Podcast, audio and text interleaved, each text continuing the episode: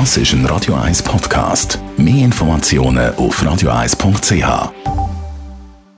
Radio 1 und die Wissenschaftsplattform Higgs präsentieren den Faktist.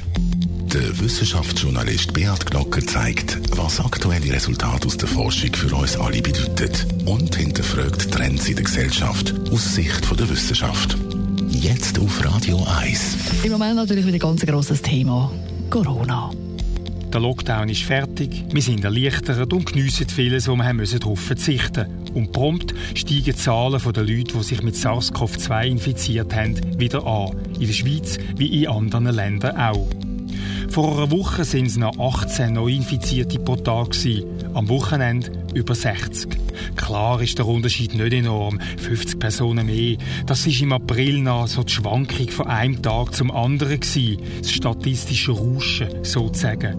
Warum also warnt das Bundesamt für Gesundheit vor der berüchtigten zweiten Welle? Weil bei so tiefen Fallzahlen die 50 Leute einen Zuwachs von täglich 50 bis 75 Prozent entsprechen. Und weil, wenn das so weitergeht, wir in einem Monat wieder bei 1000 Neuinfizierten pro Tag sind. Und dann ist alles, was wir im Lockdown durch Empirien und Disziplin gewonnen haben, wieder verspielt. In Zahlen, dann hätten wir rund 30 Milliarden Franken, wo die ganze Übung die Wirtschaft gekostet hat, verpulvert. Dabei hätten wir sie jetzt selber in der Hand, denn die Regeln sind klar. Das Tracing-App verwenden.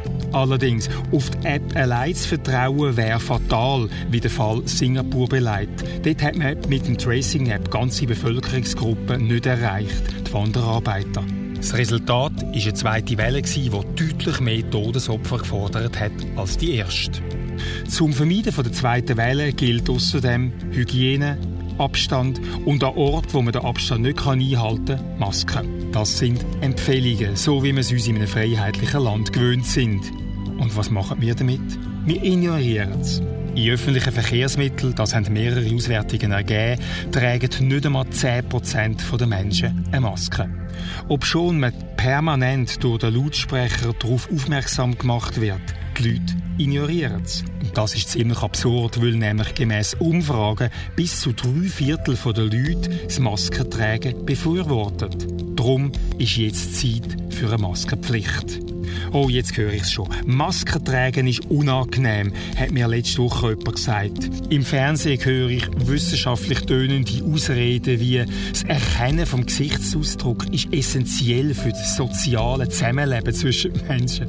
Das stimmt natürlich. Stellt sich einfach die Frage, wie viel Schaden unsere Gesellschaft nimmt, wenn man für die Länge von einer Bus- oder Bahnfahrt mal die emotionalen Feinheiten im Gesicht von unserem Gegenüber nicht erkennen können. Aber das dümmste Argument gegen das Maskentragen ist, es sieht doof aus. Tatsächlich, der Stofffetzen mit im Gesicht ist nicht besonders schick. Aber man kann jetzt einfach wählen. Entweder die Atemschutzmasken im öffentlichen Verkehr oder die Beatmungsmasken auf der Intensivstation. Der Beat Glocker ist der Faktist. Die Wissenschaftskolumne auf Radio 1. Jeden Dienstagabend am Viertel vor 6 Uhr.